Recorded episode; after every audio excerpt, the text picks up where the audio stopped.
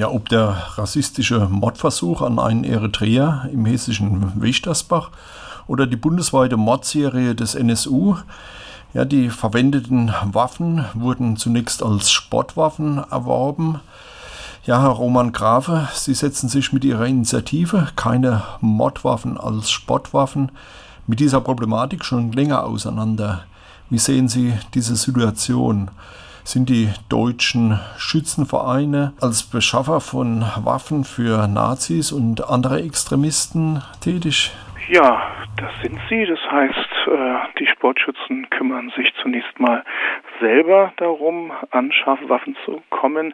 Die Schützenvereine bestätigen ihnen dann, wie auch die Verbände, ein sogenanntes Bedürfnis, an scharfe Waffen zu kommen. Wir reden hier also, wenn wir über Sportwaffen reden, tatsächlich über Militär- und Polizeiwaffen. Zum großen Teil jedenfalls äh, schießen deutsche Sportschützen mit scharfen Waffen und äh, das sind beispielsweise Geräte wie Glock, Walter, Pumpgun, Beretta, Pistolen und äh, ja, ähm, es ist äh, unproblematisch, an eine scharfe Waffe zu kommen als Sportschütze. Nicht bloß äh, Neonazis und andere Extremisten äh, kamen und kommen auf diesem Weg an scharfe Waffen, sondern es geht ja weiter, dass äh, ja auch Reichsbürger, wie inzwischen längst allgemein bekannt ist, an Waffen gekommen sind oder Hells Angels beispielsweise, psychisch Kranke, Alkoholiker, Drogenkonsumenten und äh, ja selbst Islamisten und all das war möglich und ist äh, absehbar auch äh, weiterhin möglich, wenn auch im Bereich der Reichsbürger beispielsweise die Bestimmungen und auch die Praxis vor allen Dingen etwas äh, verschärft wurde. Dass Neonazis äh, an scharfe Waffen kommen, das ist längst bekannt, das ist seit Jahrzehnten bekannt.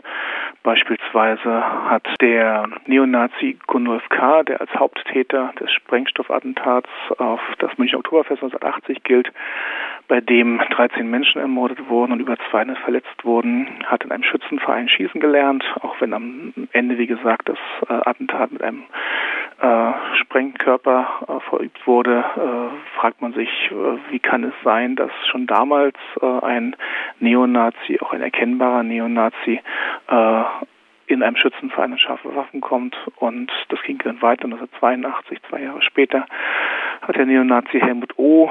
Äh, in Nürnberg drei ausländische Disco-Besucher erschossen.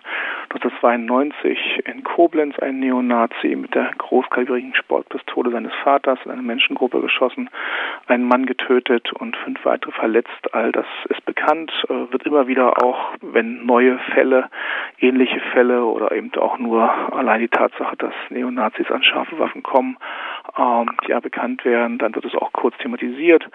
Beispielsweise hat das ARD-Magazin Monitor im November 2011 getitelt Schießtraining Waffen für Neonazis, alles ganz legal.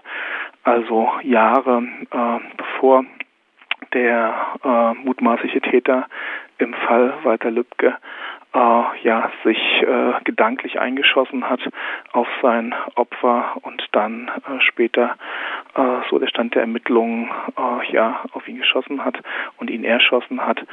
Äh, auch die Zahlen äh, aus den Bundesländern, auch bundesweit, wie viel äh, erkannte Neonazis äh, über Schützenvereine an Waffen gekommen sind, gehen regelmäßig in die Öffentlichkeit. Die Schützenverbände, die Sportschützen äh, und die Lobbyisten, die Waffenlobbyisten vertrauen schlichtweg darauf, dass die Öffentlichkeit auch das wieder erst verdrängt und dann äh, vergisst. Viele Details, die erschreckend sind und die Grund genug gewesen wären, diesen Irrsinn zu beenden, sind inzwischen auch äh, ja, verdrängt oder vergessen in dem eben erwähnten Monitorbeitrag von 2011 hat der Autor auch geschildert an einem Beispiel aus Bayern, äh, wo Neonazis vor Schulen Flugblätter verteilt haben, auf denen zu lesen war, auch im zivilen Bereich kann man Dinge erlernen, die einem in Zukunft hilfreich sein können, geht deshalb in Schützenvereine. Und äh, wie gesagt, all das ist äh, alles mal in der Öffentlichkeit äh, präsent gewesen, bis es dann wieder verdrängt wurde. Und darauf setzen halt die, die davon profitieren. Äh, auch der ein WDR-Beitrag ähm, ebenfalls aus dem Jahr 2011 äh, über die Waffenmesse, internationale Waffenbörse in Kassel wo also äh, ja Tausende von Sportschützen sich dann jeweils über den neuesten Stand informieren. Auf solchen Messen, da hieß es also in diesem WDR-Beitrag, äh, dass an etwa einem Drittel der insgesamt 270 Stände Nazi-Devotionalien angeboten wurden, also Adolf Hitler Bilder, Hakenkreuzfahnen äh, bis hin zur kompletten SS-Uniform.